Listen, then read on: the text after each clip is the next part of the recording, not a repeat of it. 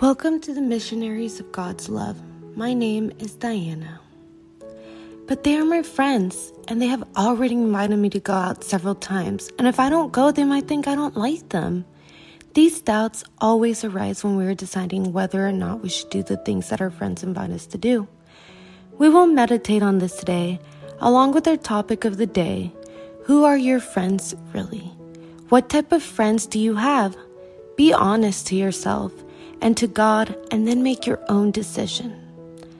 Welcome, my friends, to this moment with God today.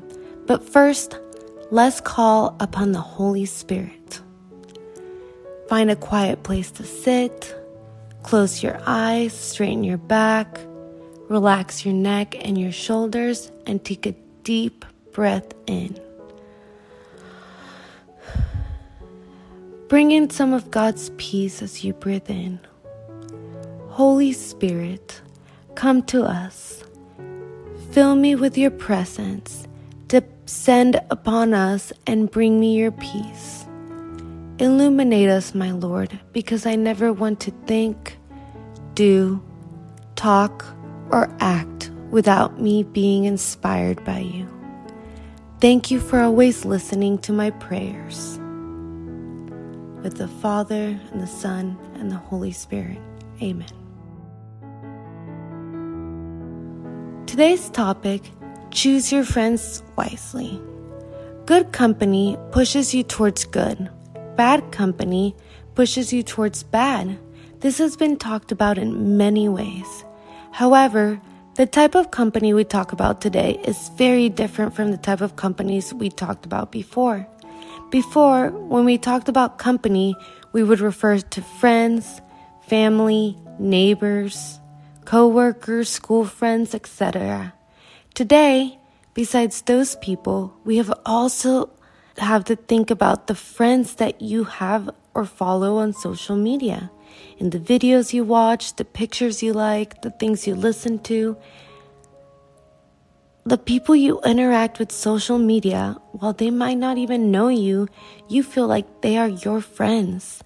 Those people are the ones you spend most of your time with listening to them, watching them, liking their content, etc. All those people you watch on your devices are the modern companies that we keep. And there are a lot of people that listen more to the friends on the internet than the physical people that they interact with, or even their own family. There are those that spend more time interacting with someone online than the people that are in their family today. There are also people that feel so sad that they look for friendship and connection with anyone through social media. Be very careful. Don't just look for anyone. Even if you feel alone, remember the saying better alone than with bad company.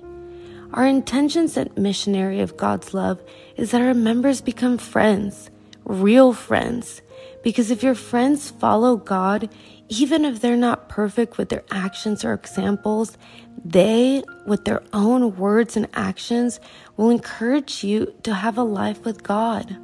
And you yourself also do the same thing for them by saying a prayer or talking about an experience or even listening to worship songs together. These actions bring each other closer to God. Watching these groups of friends grow is sometimes amazing to witness.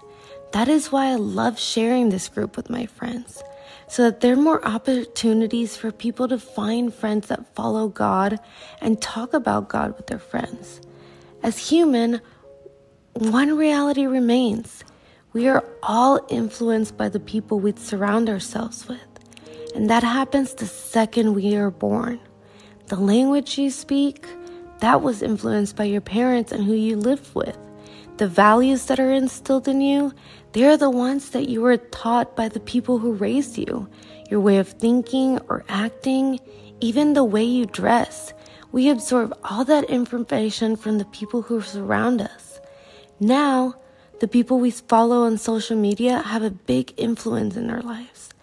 Just as the name says, influencers. They are just as the name says, influencers.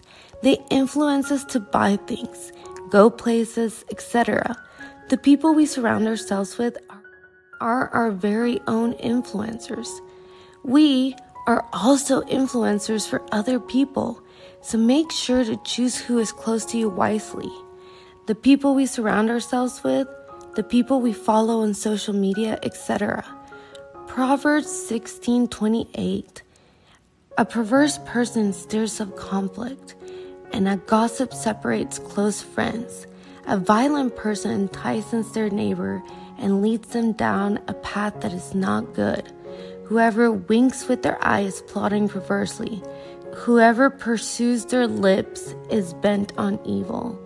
If there's a person in your group that's causing problems, either remove them from the group or remove yourself from that group. You can always choose who you surround yourself with. John 15 13. Greater love hath no man than this, than a man lay down his life for his friends. Friends are those who sacrifice and work hard for you. And there are even many more examples in the Bible. For example, Jobs 42:10, Proverbs 17:9, 1 Peter 10 through 11, and so many more.